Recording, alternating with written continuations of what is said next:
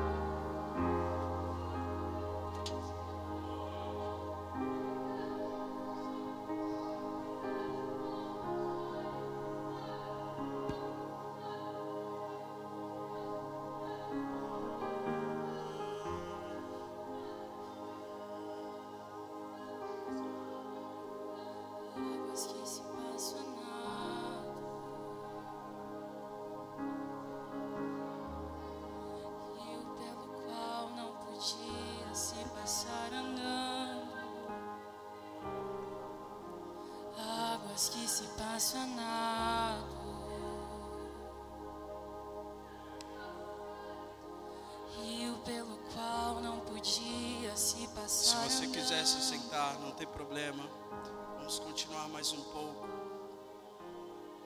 Existe um rio que flui de ti.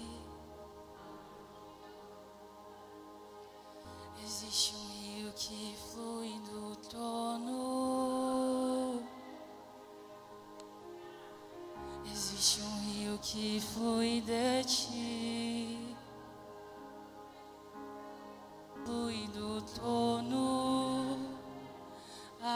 Águas que se passam é nada.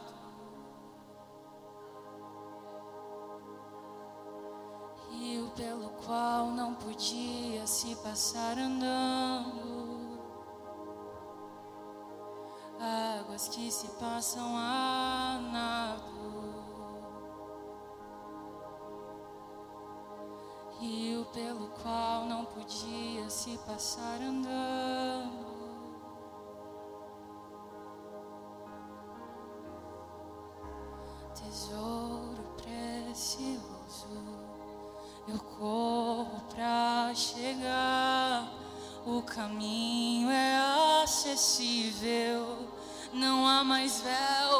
separar tesouro precioso.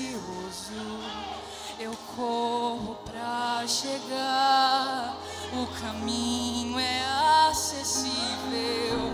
Não há mais véu pra separar tesouro precioso.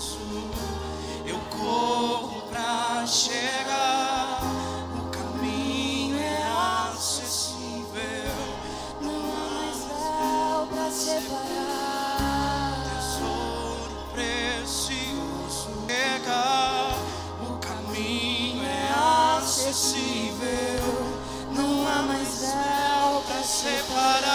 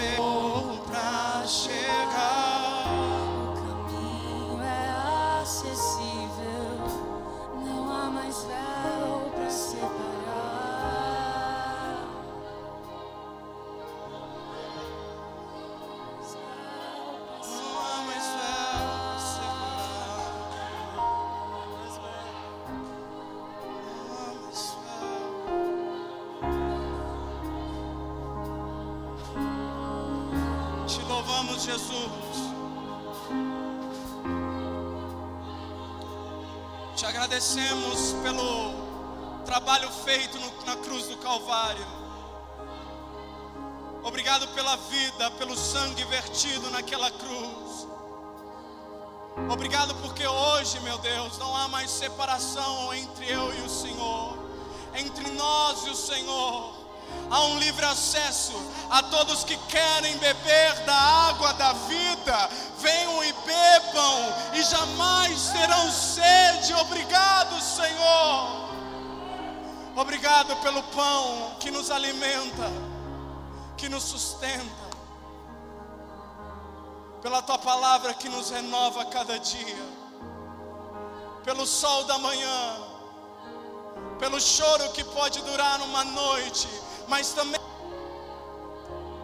és meu escudo, a minha fortaleza, o meu socorro bem presente num dia de angústia.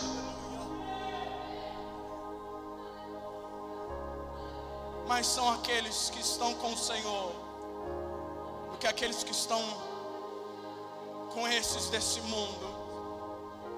Obrigado pela tua presença. Nós te amamos e eu te peço, eu não quero, eu afirmo, eu não quero agir na força do braço. Me ajuda, Espírito Santo, meu amigo, meu conselheiro, em nome de Jesus. E todos nós dizemos amém, amém. Amém. A graça e a paz do Senhor.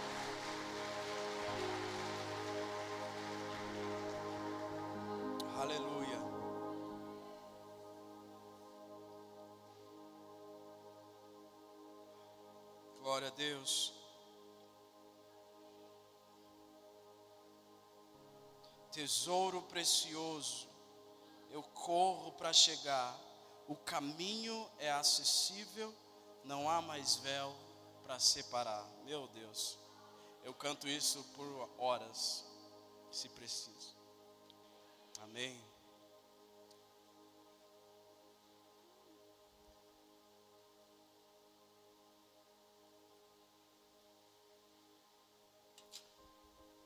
Você pode abrir a tua palavra comigo em Josué capítulo 1.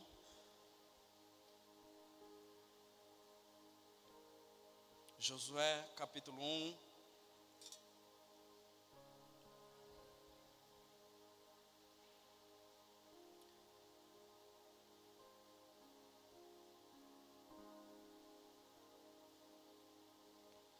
Josué capítulo 1, verso 1 vai dizer: E depois que Moisés, servo do Senhor, morreu, o Senhor falou a Josué, filho de Num, auxiliar de Moisés, dizendo: Moisés, meu servo, está morto.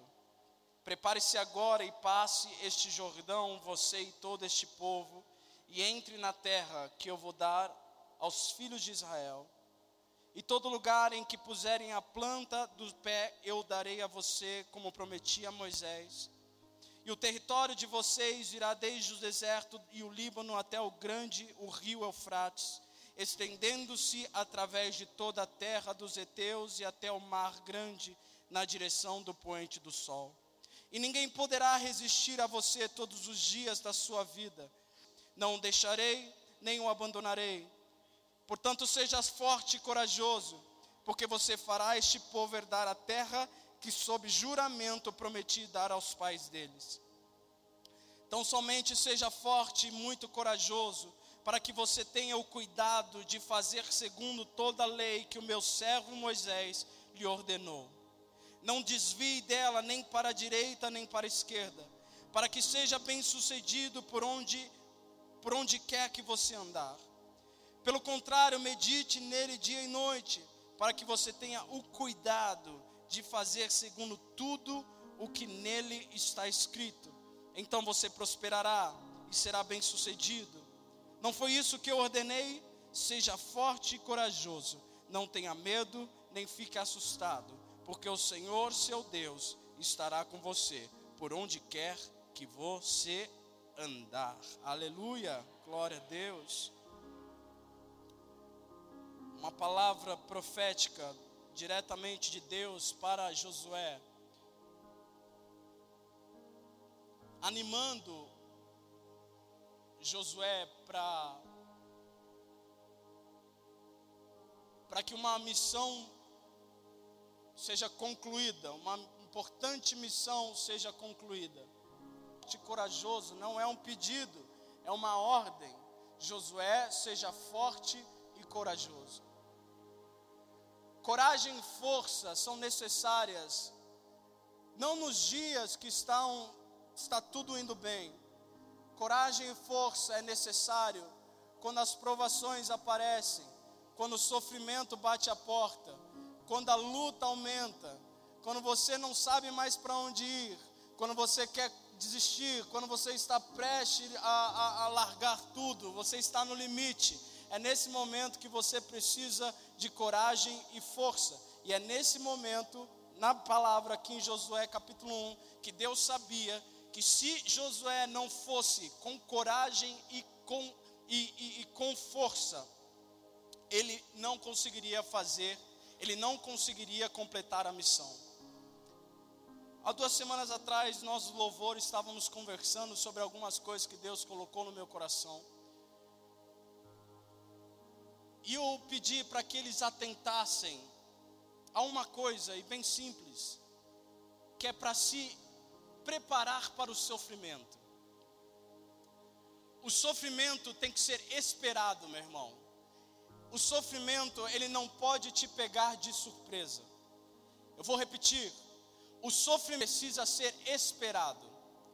Ele não pode chegar nas nossas portas, nas nossas casas e nos pegar de surpresa. Paulo já diria: fortaleçam-se na força do seu poder, revestindo-vos de toda a armadura de Cristo, para que no dia mau vocês consigam aguentar, sustentar. O problema da igreja, não só dessa, mas da igreja cristã, é esse, uma das características que tem prendido o povo é que nós não estamos esperando o sofrimento. Nós, um povo ocidental, eu e você, de um povo ocidental, de uma raiz ocidental, nós não estamos acostumados a ouvir falar de sofrimento. Mas a Bíblia está repleta de textos que nos remetem ao sofrimento e nós vamos ver daqui a pouco. Quando eu espero o sofrimento, o sofrimento não me pega de surpresa. Se ele não me pega de surpresa, eu não desanimo. Se eu não desanimo, eu continuo. Se eu, não, se eu continuo, eu estou avançando, eu não paro. E esse é o meu objetivo, e esse é o seu objetivo. Nós não somos daqueles que avançam. Há um alvo, há um objetivo na minha e na sua vida. Há um plano, e esse plano vai ser conquistado. Mas só conquistado se eu e você entendermos que sofrer faz parte do game. A nossa fé ocidental tem uma característica grave e perigosa. Aceitamos o chamado do Senhor, confessamos e nos rendemos sem antes, de, sem antes pensar no quanto isso vai nos custar. Depois que, entre aspas, entregamos a nossa vida ao Senhor, fecha aspas, através da decisão confessa de segui-lo, nos deparamos com as condições e elas são destruidoras. Por esse motivo, muitos não conseguem permanecer na fé, e outros vivem uma fé morna digna de ser vomitada. Em resumo, meus irmãos, não refletimos quando nós dizemos eu aceito. Fiz essa pergunta para o louvor. Quantos aqui podem hoje levantar a mão e dizer que a sua conversão foi assim? O culto foi uma bênção. A palavra foi uma bênção. O mover do Espírito estava no local. E no final o pastor disse: Você que e confesse, com as suas próprias palavras, aquele que confessar e for batizado, esse será salvo, não é mesmo? Agora eu quero pedir a você, preste atenção, levante a sua mão. Você que ouviu e falou assim: tá bom, isso aqui é bom, mas eu vou para casa pensar. Sete dias eu volto, e se houver outro apelo, eu vou estar pronto. Levante a sua mão se você fez isso. Eu imaginei.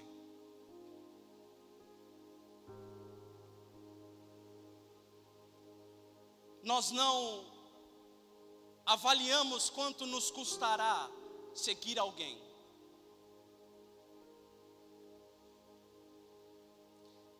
Seguir professores, seguir é, ótimos oradores, já é difícil.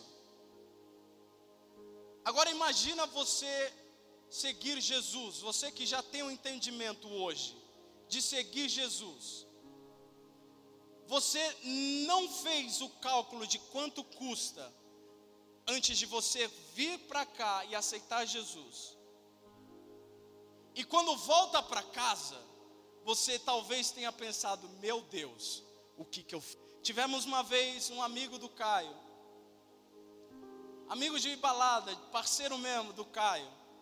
Ele foi no LP lá na Tocantins. Mesma coisa, o culto foi uma benção, a palavra foi uma benção, o mover do Espírito estava no lugar. No final, nós fizemos o apelo. Ele foi, se ajoelhou, chorou e falou: Eu quero entregar a minha vida a Jesus.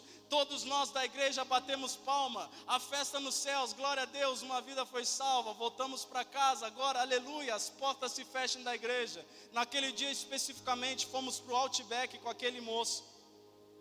No outro dia, ele ligou para o Caio e falou: Caio eu acho que não vai rolar. Porque eu fiz o cálculo aqui agora, eu vou ter que parar de tomar minha cervejinha. Eu fiz o cálculo aqui agora, eu vou ter que parar de ir para balada. Eu acho que não vai rolar porque vai me custar alguma coisa. Se eu for falar para você, dando um exemplo pessoal, pessoal. O Mundial de Ironman, de triatlo, é no Havaí. Se eu falar para você assim, meu irmão, eu tenho um ingresso para mim e para você, e para quantos você conseguir chamar para ir e assistirmos o Mundial de Ironman que eu vou participar, eu vou estar nadando 3,8 quilômetros eu vou estar pedalando 180 quilômetros, e eu vou estar correndo mais 42 quilômetros. Eu vou estar em média fazendo exercício por 9 a 10 horas. E você vai me assistir e depois a gente vai curtir o Havaí. Quem quer ir comigo?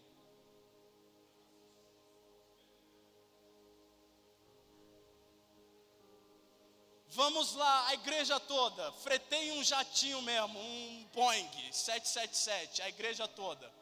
Aleluia, nada é impossível. Amém? Fretei um Boeing.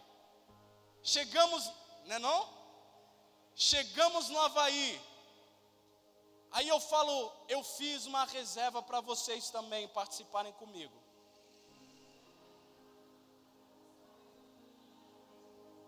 Vamos. Não, não vamos. Não vai rolar. Poxa, mas a tua presença comigo é boa, mas seria legal se você fosse comigo.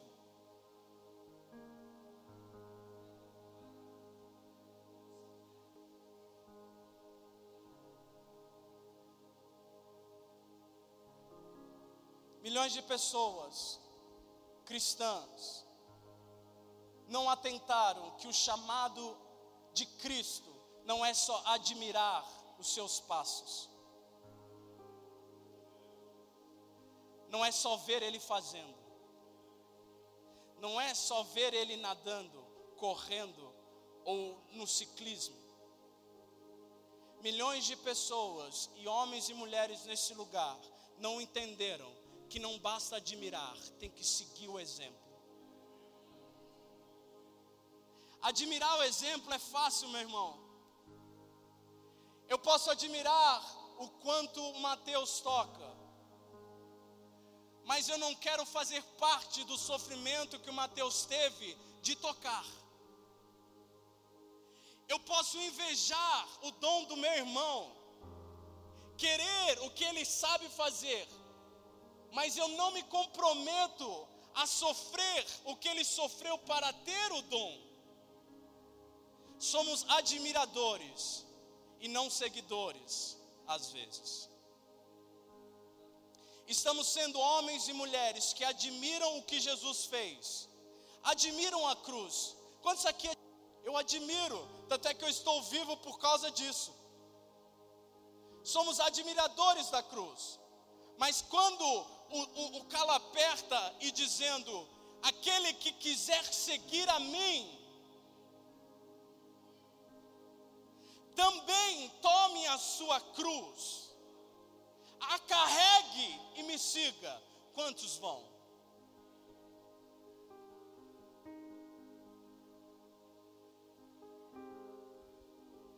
Marcos 8, 34 vai dizer: que depois chamou a multidão e os discípulos e disse: Se alguém quer ser o meu seguidor, negue-se a si mesmo, tome a sua cruz, siga-me.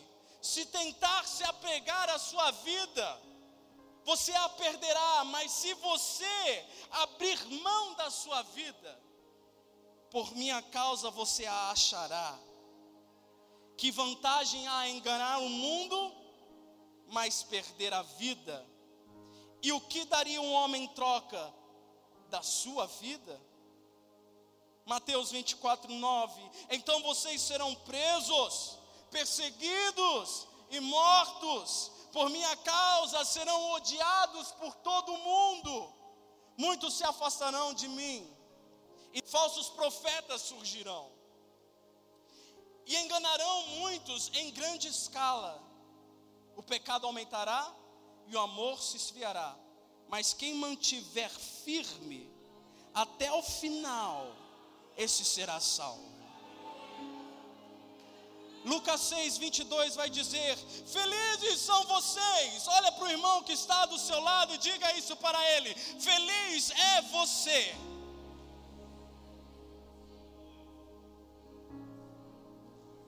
Podemos dizer: Felizes somos nós no 3, um, dois, três. Felizes somos nós.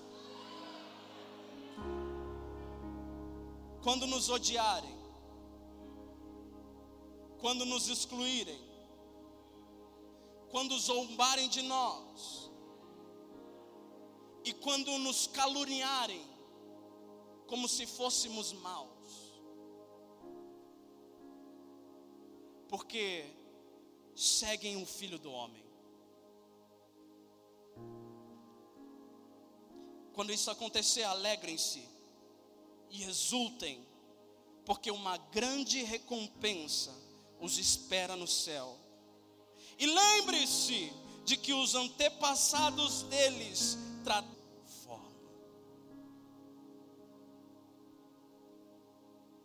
Os que esperam o sofrimento não são pegos de surpresa quando ele vem, muito pelo contrário, estaremos prontos para os momentos de silêncio,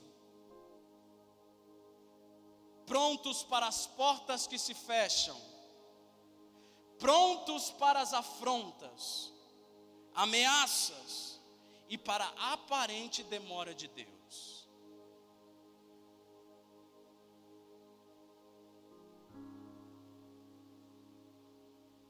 Eu já disse isso aqui, mas o meu objetivo do ano foi o Espírito Santo gerar um coração em mim que não é ofendido por nada. E olha, meu irmão, foram 12 meses que eu vou lhe contar. Foi difícil.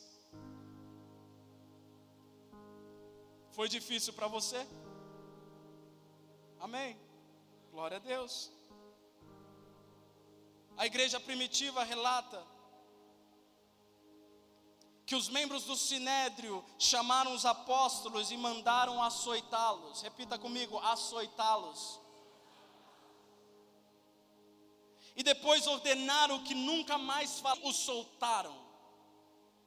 Quando os apóstolos saíram da reunião do conselho, estavam o quê? alegres. Estavam alegres porque Deus os havia considerado digno de sofrer humilhação pelo nome de Jesus. Sabe a minha diferença e a sua? Para os nossos irmãos que estão lá no Oriente, ministrando a palavra do Senhor,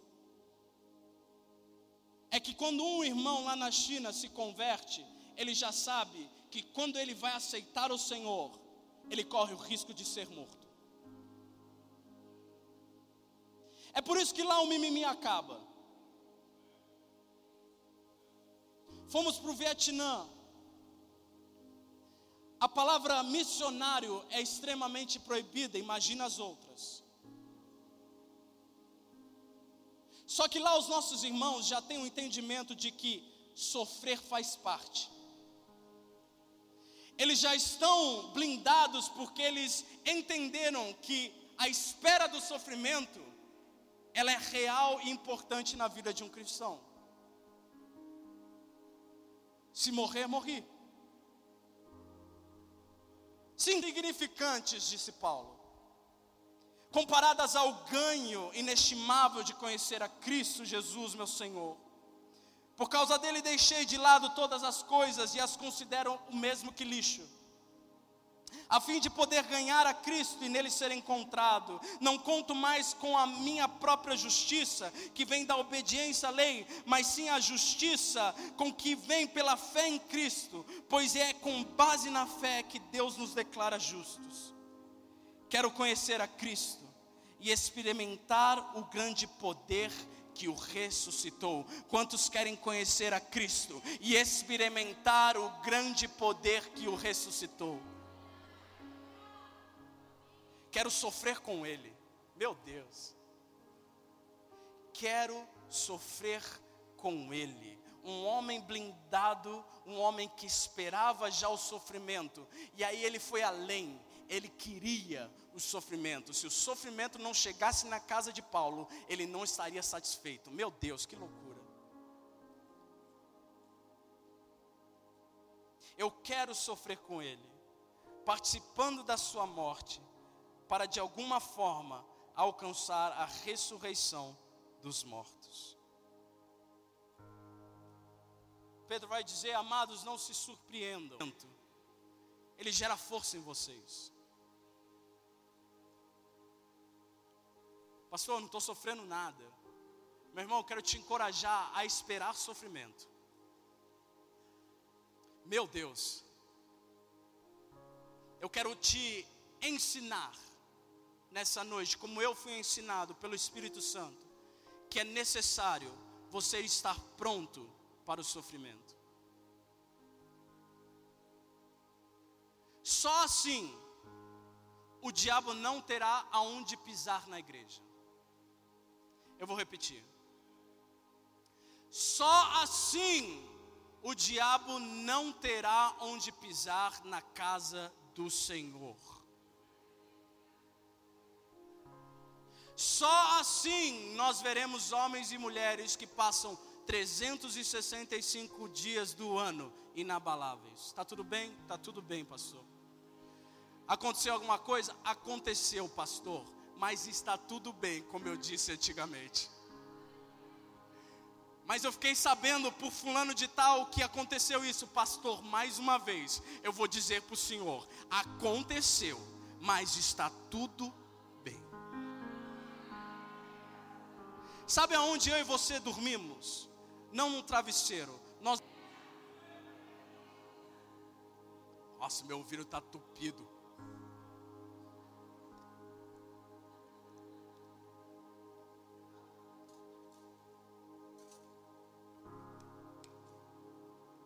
Eu e você dormimos debaixo da palavra de Deus. Pastor, o que o Senhor quer dizer com isso? Só dorme na palavra quem o quê? Muito bom. Parabéns. Isso mesmo. Quem lê a palavra. E pastor, quando não está na Bíblia, quando eu preciso de uma parada e não está lá, é por isso que nós batemos na tecla que você precisa ter um relacionamento com Deus. Pastor, não sei se eu devo fechar ou abrir a empresa. Pastor, não sei se eu devo viajar para a Indonésia. Porque não está escrito na palavra, Bárbara, vá para a Indonésia. Assim te ordena o Senhor.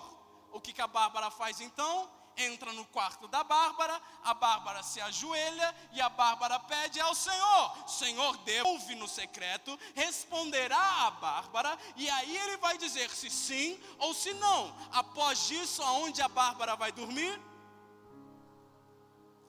Debaixo da palavra de Deus.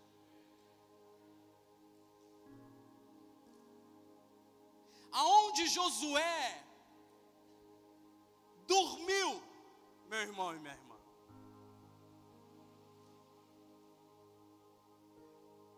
Aonde o sucessor de Moisés,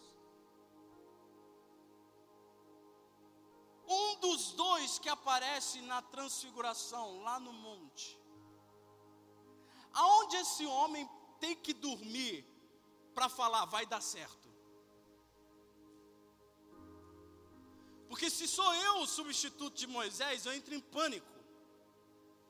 Porque ou uma eu mato todo mundo, ou duas, na madrugada eu fui para outro lugar.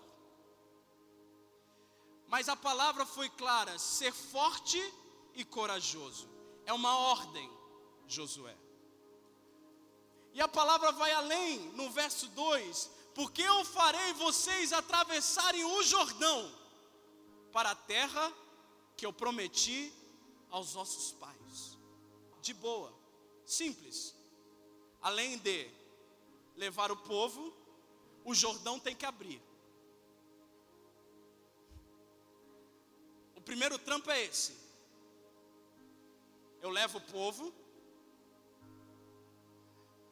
mas nada de facilitar não. Tem que passar pelo Jordão. E no capítulo 3, vá lá comigo.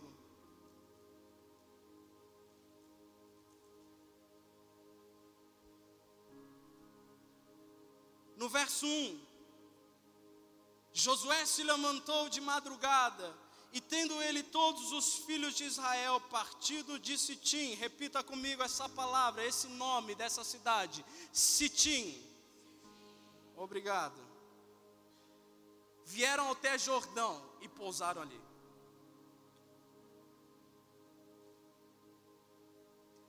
Verso 5: E Josué disse ao povo: santifiquem-se.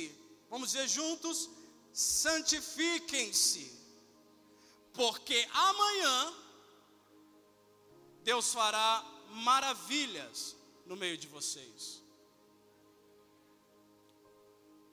Eu amo esse texto santifique, sante, sante. Amanhã Deus fará maravilhas no meio de vocês. A condição é uma etapa, amém? E o resultado é outra etapa, amém? E é isso também que eu gostaria de passar para vocês. Que vocês cumpram as condições. Qual que é a condição? Santifiquem-se. É uma etapa. Qual que é o resultado? Se você se santificar, mais fácil que isso não dá, né? E se eu e você não cumprimos com as condições, a próxima etapa, que é o resultado, não vai acontecer. Amém? Você pode dizer amém? Amém? Sim? Toda palavra profética de Deus tem uma condição. Ela não é jogada no vento. Toma, recebe. É, não, é, não é Silvio Santos. Quem quer 100 reais? O aviãozinho. Não, não é assim. Toda palavra profética de Deus tem uma condição, Nicole. Nada é mágica e sorte. Olha para o irmão do seu lado e fala. Ela está presa a uma condição. Se você cumprir a condição, Deus vai cumprir o resultado. Então o povo foi, foi, o Senhor foi claro com o povo de Israel e a Josué: santifiquem-se, porque amanhã o Senhor fará maravilhas no meio de vocês. Um outro exemplo, vocês estão comigo, amém? Buscar-me-eis e me achareis quando me buscardes, vamos lá? Qual que é a condição? Vamos lá, meu irmão. Passei mó tempo para fazer isso aqui e o Espírito falando e vamos lá. Qual que é a condição? Qual que é o resultado? Qual que é o resultado número dois? Não, qual que é a condição número dois? de todo o coração. É por isso, talvez, que eu e você não achamos o Senhor às vezes. Oramos 15 minutinhos. 20 está o máximo, recorde. É sempre um monólogo. Você ora, pede e sai. Nunca tem uma troca. Senhor, o que, que o Senhor quer falar comigo? Fala o Senhor primeiro. Não, não, fala o Senhor primeiro. Não tem essa parada? Não, desliga você. Não, não, desliga você. Não? Que bom. A vida de vocês amorosa é uma benção.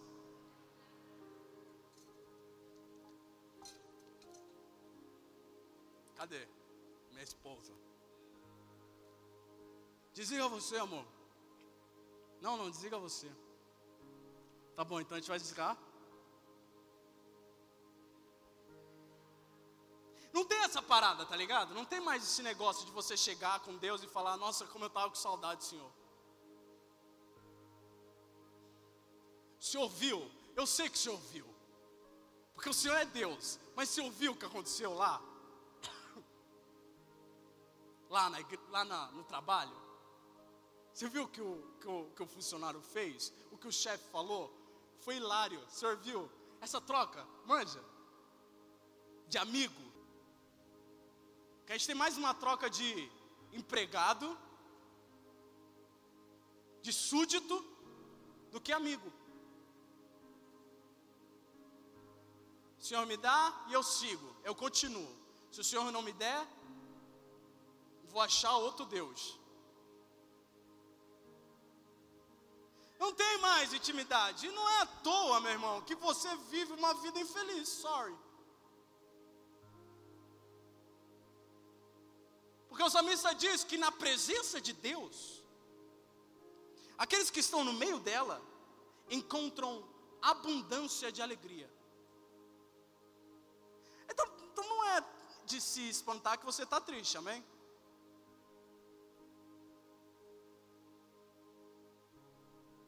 Josué, vão até o Jordão. Os sacerdotes vão carregar a arca. Quando vocês estiverem na beira do Jordão, o sacerdote deve pisar no Jordão. E o mar vai se abrir. Meu irmão, a ordem foi dada um dia antes. Você pode imaginar como a beira do Jordão? Aí, rapaziada, na moral, se abrir, só uma pisadinha, beleza? Vai dar certo. Vamos romper em fé. A arca está com a gente. O maior símbolo da presença de Deus está com a gente. Vai dar certo. Beleza?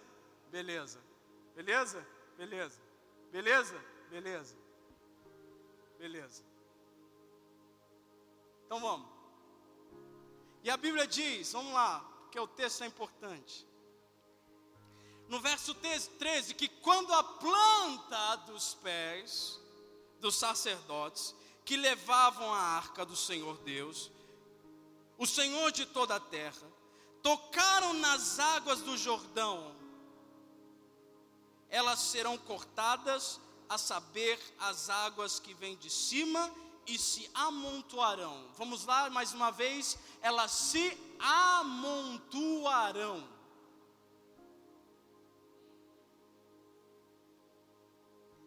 E quando, verso 15, os sacerdotes levavam a arca, chegaram ao Jordão, e os seus pés se molharam na beira das águas. Olha o detalhe, porque o Jordão transbordava sobre todas o tempo da colheita, dificultou. Desculpa, alguns assustaram. Dificultou já estava difícil. Dificultou. Olha algumas características que eu trouxe fresquinho para você. Você não precisa nem estudar. Depois você pode me pagar um lanche. Não,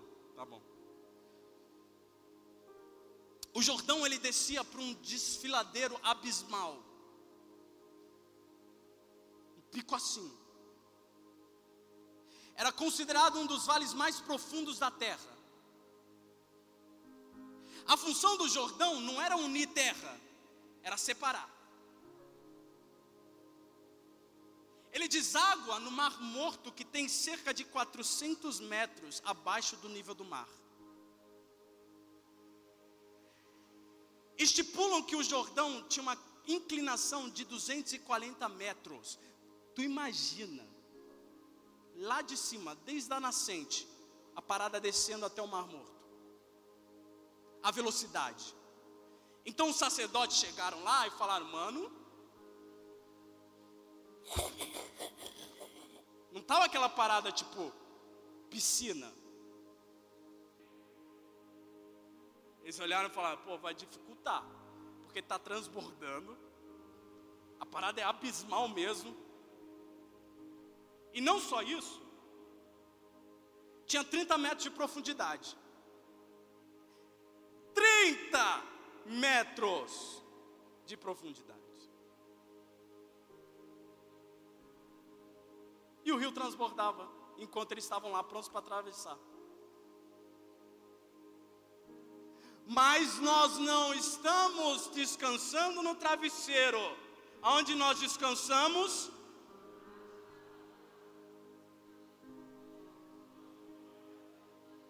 ou por cima da palavra. Enfim, você entendeu? Se Deus ordenou, nós vamos fazer. Ok, chegamos. Um, dois, três. Quase caí. Só que, e agora você precisa prestar atenção, porque senão tudo vai embora e aí você vai para casa e fala: Ah, não entendi nada.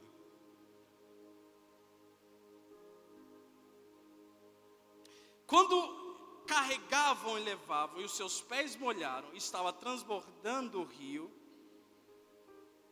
No verso 16 vai dizer: que viam de cima, repita comigo e pelo amor de Deus forte, as águas vinham,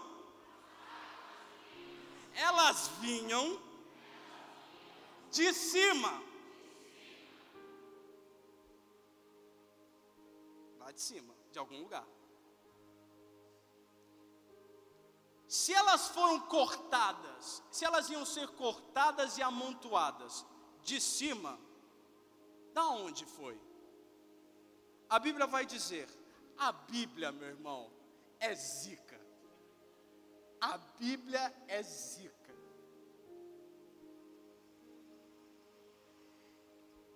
As águas que vinham de cima pararam de correr.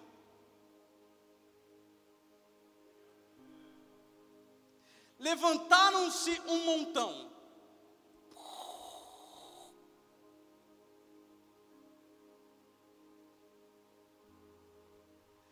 Numa grande distância,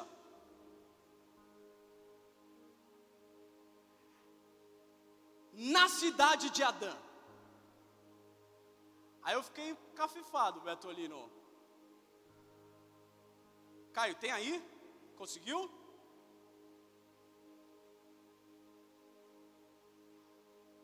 A vida.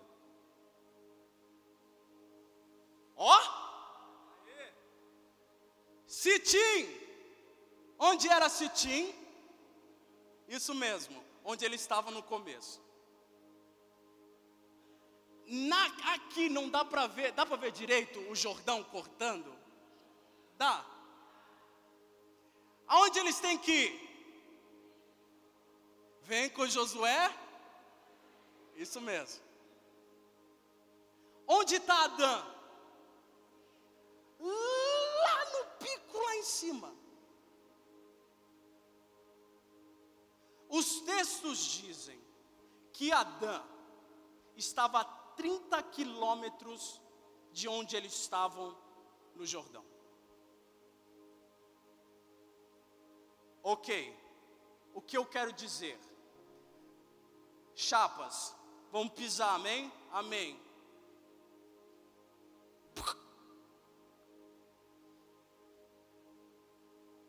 Não foi tipo Record.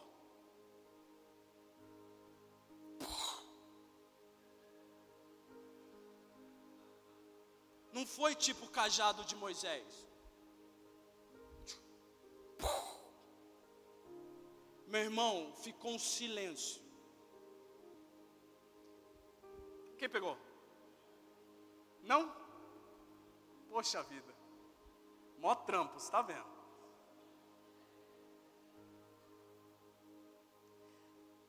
A promessa foi: as águas se contarão e se amontoarão, só que lá em Adã, não aqui. Deus deu a palavra? Deu. Ele cumpriu a palavra? Cumpriu. Mas não estou vendo nada. Calma. Calma. Olha para três e fala assim, devagarzinho, calma.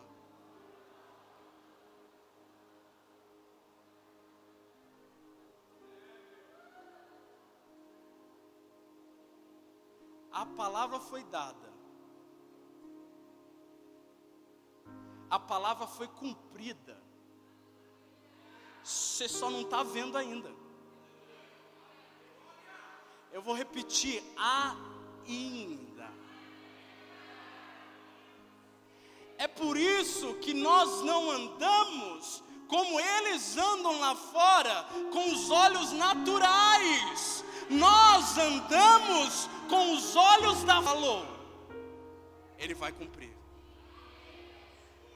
É só esperar. E é por isso que nós não desanimamos, disse Paulo. Pelo contrário, mesmo que o nosso ser exterior se corrompa, o nosso interior é renovado a cada dia. Porque a nossa leve e momentânea tribulação não nos produzem um eterno peso de glória acima de toda a comparação. Na medida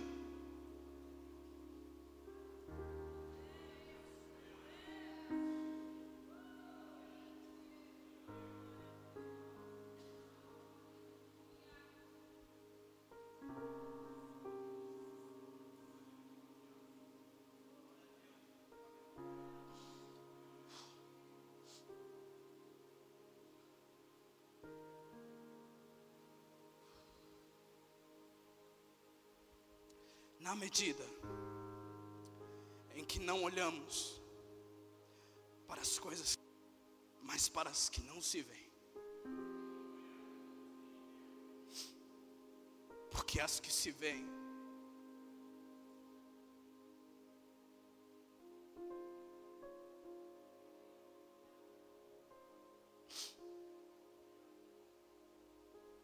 as que se veem são temporais.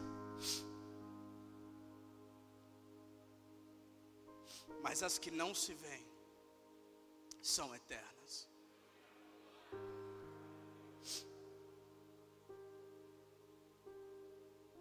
Sacerdotes, pisem.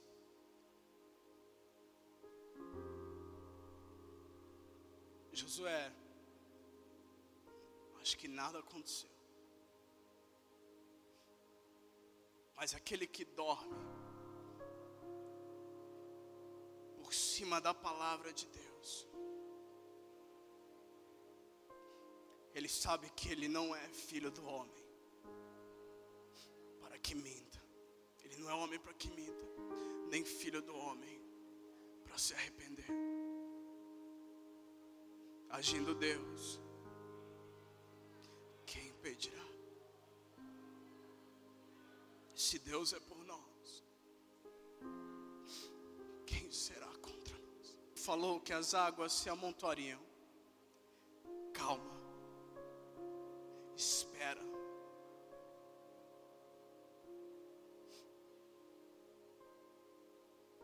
As águas foram paradas lá em Adão, meu irmão. A ribanceira era abismal uma hora toda a água que ainda restava ia escoar para o Mar Morto. E uma hora chegou que os sacerdotes, com a arca de Deus no ombro, começaram a ver que a água estava indo embora. Que o chão começou a ficar seco. Que era hora de passar.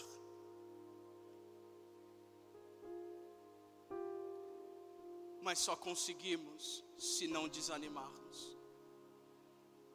Só conseguiremos se não desanimarmos. Como não desanimamos? A Bíblia é clara, Paulo dizendo: vocês não desanimam na medida que os olhos de vocês nas coisas que não se veem. Eu não estou vendo o mar se apartar, mas eu sei que a palavra do Senhor, ela nos trouxe até aqui. Meu irmão, a palavra do Senhor trouxe você até aqui. Para alguns passou dois, três, quatro meses, para outros um, dois, cinco, dez anos, nada mudou. Eu quero te pedir, por favor, calma, permanece, não desanima, coloque os teus olhos nas coisas que não se veem, porque as que se veem elas são temporárias, mas as que não se veem elas são eternas. Ei, deixa eu falar para você, você está cumprindo as condições, você está orando, você está jejuando, você está lendo a palavra, ei, você está seguro, você está ouvindo a voz de Deus, ei, você está seguro, você está deitando e se alegrando debaixo da palavra de Deus Deus, eu quero repetir mais uma vez: você está seguro.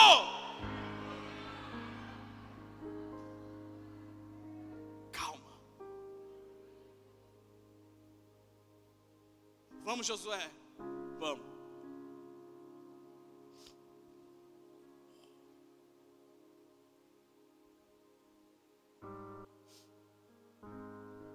As águas foram completamente cortadas. E então o povo passou adiante de Jericó.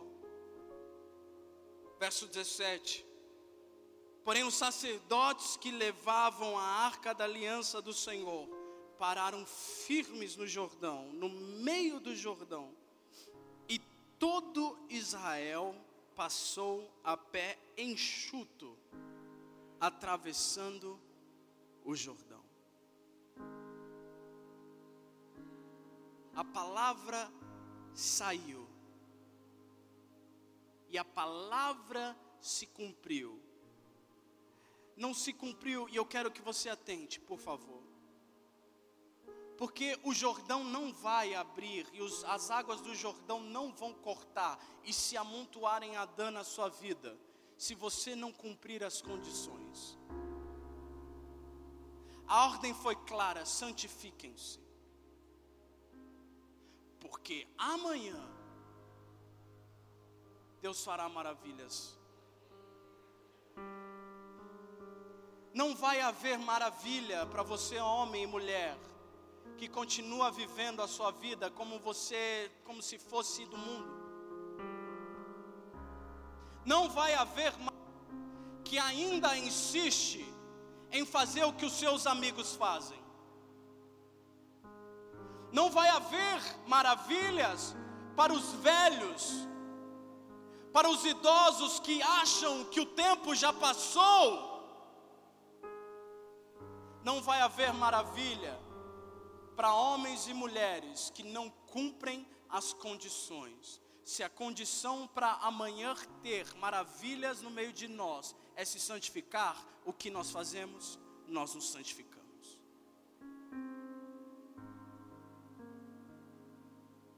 É por isso que eu durmo sem remédio. Ei, pastorzão. Porque vocês deixam a gente maluco.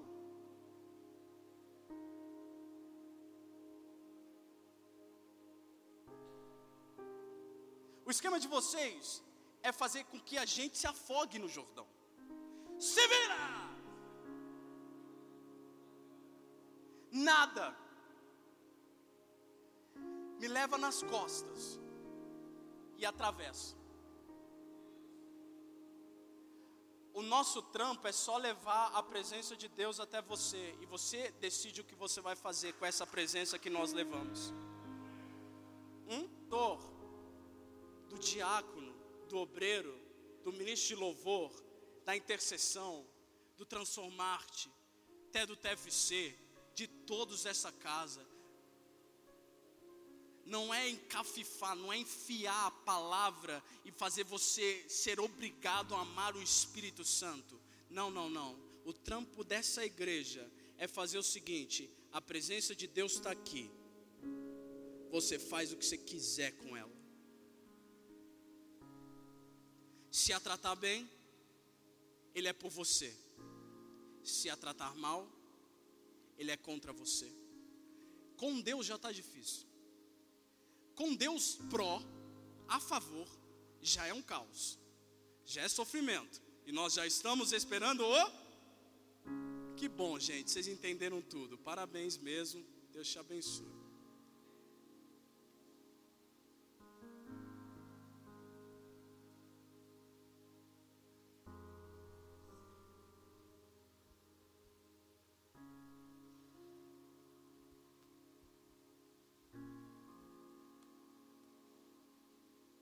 E o Jordão vai se abrir, meu irmão. Poucas.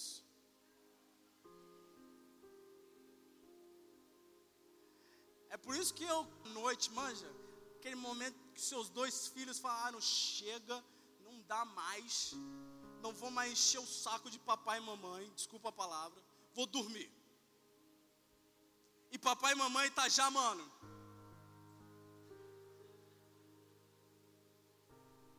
por isso que eu e minha esposa a gente consegue ainda ajoelhar na beira da cama e falar: Senhor, o Senhor é fiel.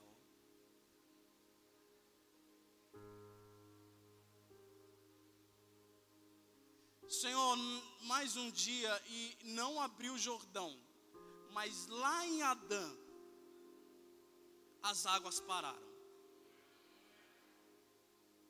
Eu tenho certeza eu não estou vendo. Mas se tem uma parada que eu estou certo, é de que as águas pararam lá em Adã. E vai chegar uma hora que aqui na beira onde nós estamos, o Jordão vai abrir.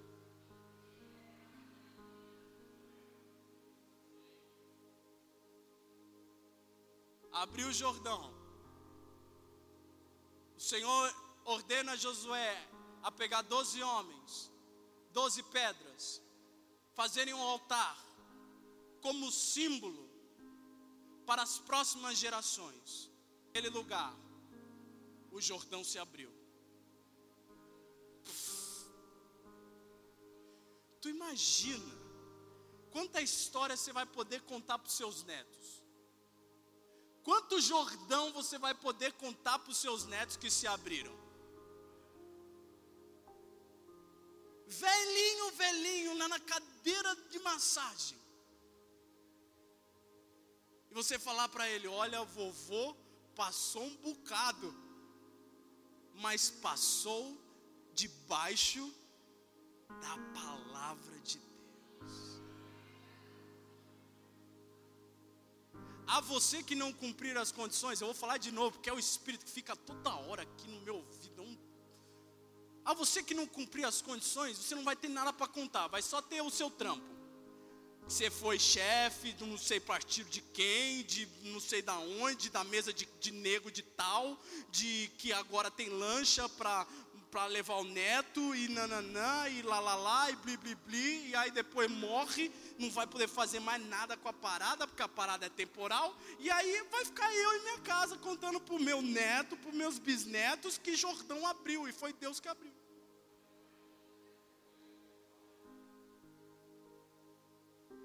E termino. Coisa boa na rede social. Amém? Por favor, evita problema. Ontem eu estava já no, no, limite. Oramos, eu e Karina. Agora, chega, acabou. Aí, Sara Farias me manda uma parada no Instagram. Irmão, se é, se é, se é nego velho, que eu já sei que é tranqueira, amanhã a gente vê. Falei, Sara Farias agora é importante. Vou abrir. Abri, estava o Marcos Botelho falando sobre o descanso de Deus. E ele estava dizendo que a gente tem uma visão bem deturpada, Léo, do que é descanso de Deus.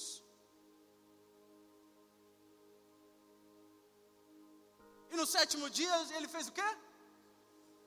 Descansou. E aí ele falou: a gente, a gente acha que Deus pegou uma rede, Ed,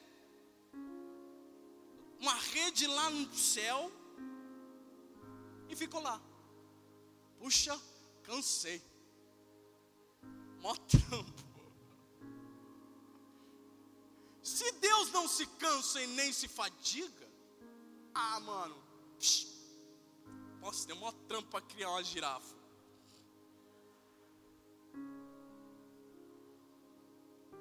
E o Botelho disse: a gente tem um olhar errado sobre descansar. Descanso para Deus é aproveitar o que se produziu. Fantástico! Fantástico! Descanso para Deus é aproveitar o que se produziu. E você nós descansamos quando? Sabadão, domingão, ah, não é? No sétimo dia, Deus falou assim: vou, vou descansar. Sabe como ele descansou? Meu Deus, meu eu. Como isso é bom. Olha, Espírito Santo, Filho, olha só. Eita coisa boa esse universo que eu fiz, não sou? Hã? Curtindo o que ele produziu. Aí o Botelho falou: o diabo, o diabo, inverteu a palavra. Só para não errar. É não, Sá? Só para não chegar lá e o pastor, pô, o pastor falou errado.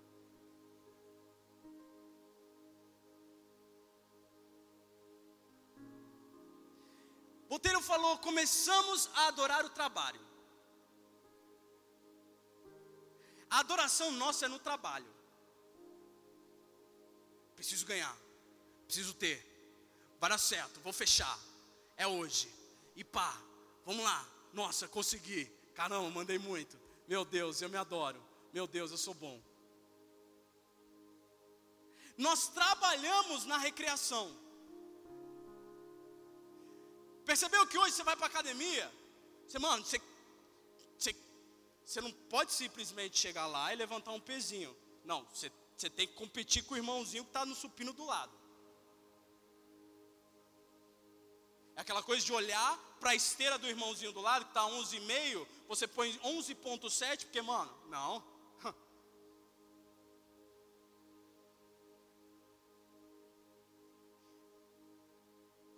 E nós queremos recrear no culto.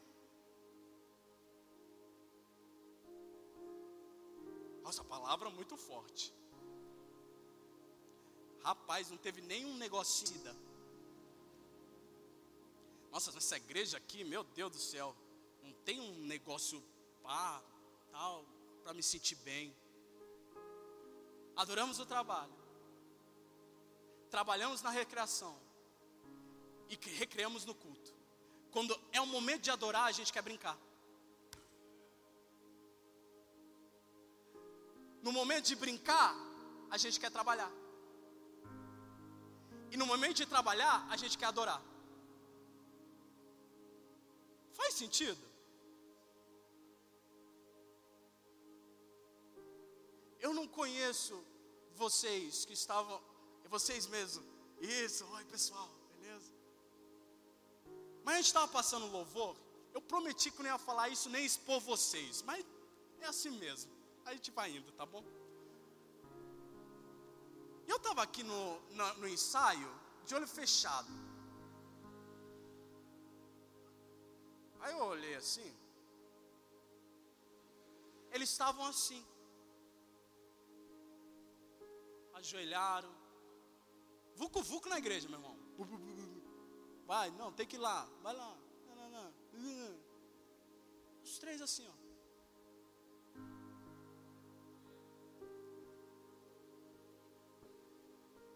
ensinando a você. Que quando você pisar aqui, você está pisando com algo de santo dentro de você. Ô pastor, não posso dar paz nem cumprimentar os irmãos. Meu irmão. Mas dá oi. Oba, oba, beleza? Tranquilo? Beleza? De boa? Dá uma joelhadinha. Senhor, estou cheio. O que, que o Senhor quer que eu faça? Fala comigo. Quem é para tocar? Quando eu me levantar aqui e começar o culto, fala comigo. O inverso do que nós fazemos quer sempre esperar o louvor e o louvor te abençoar. É sempre esperar um cara que veio aqui, trouxe a palavra e se matou para trazer a palavra e te abençoar. Mas que bom seria a gente entrar com o coração que se dobra, que, que sabe onde está pisando. Legal que você chegou, a sassa está queimando. Mas antes de você vir mais perto, reverência. Tira a sandália. Porque o lugar que você está pisando não é igual o que você pisa na sua casa. Lugar que você vai pisar agora, que você vai entrar agora, é santo. Vamos colocar em pé?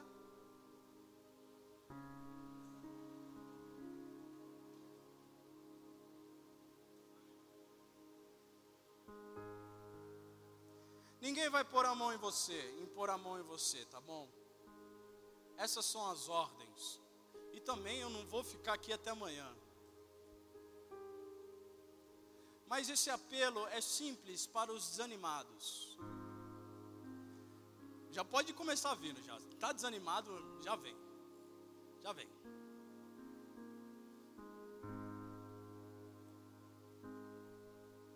E existe outro apelo para aqueles que querem ouvir a voz de Deus. Tá bom? Eu quero ouvir a voz de Deus.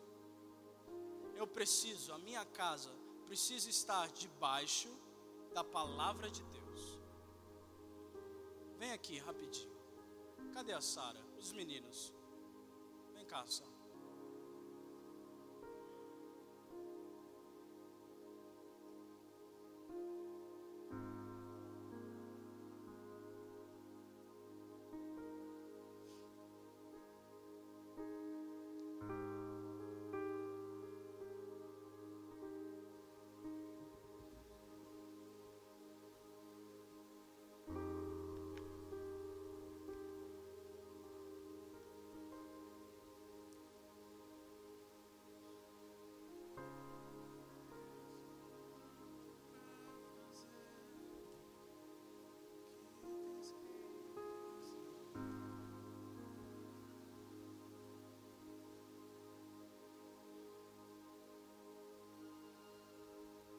Estou te esperando aqui. Eu já fechei a porta, pode vir. Estou te esperando.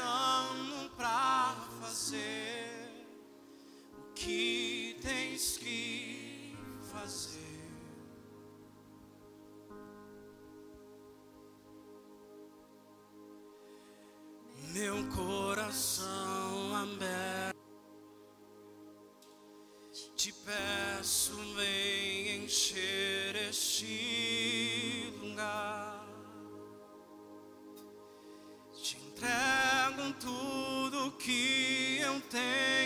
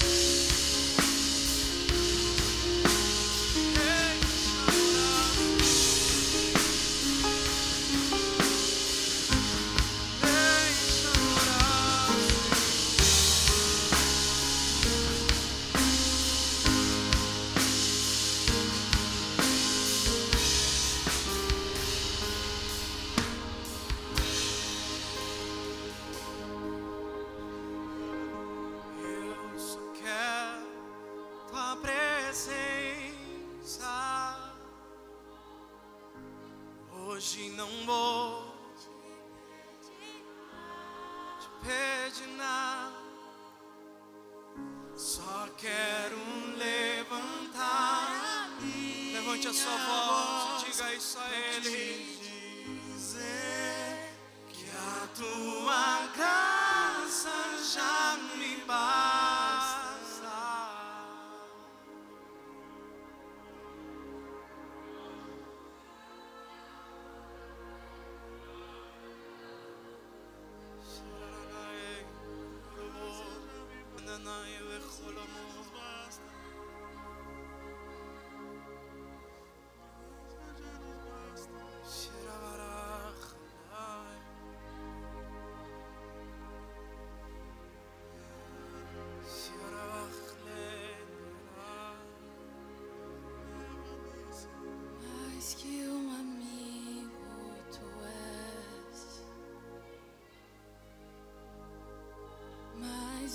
que eu possa expressar.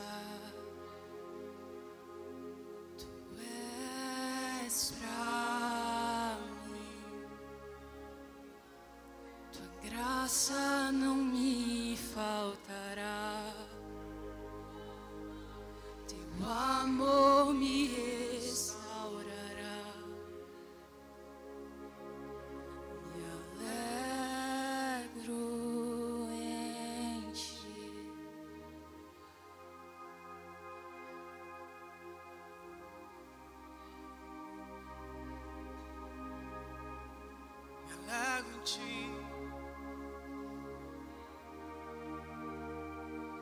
Mais que um amigo tu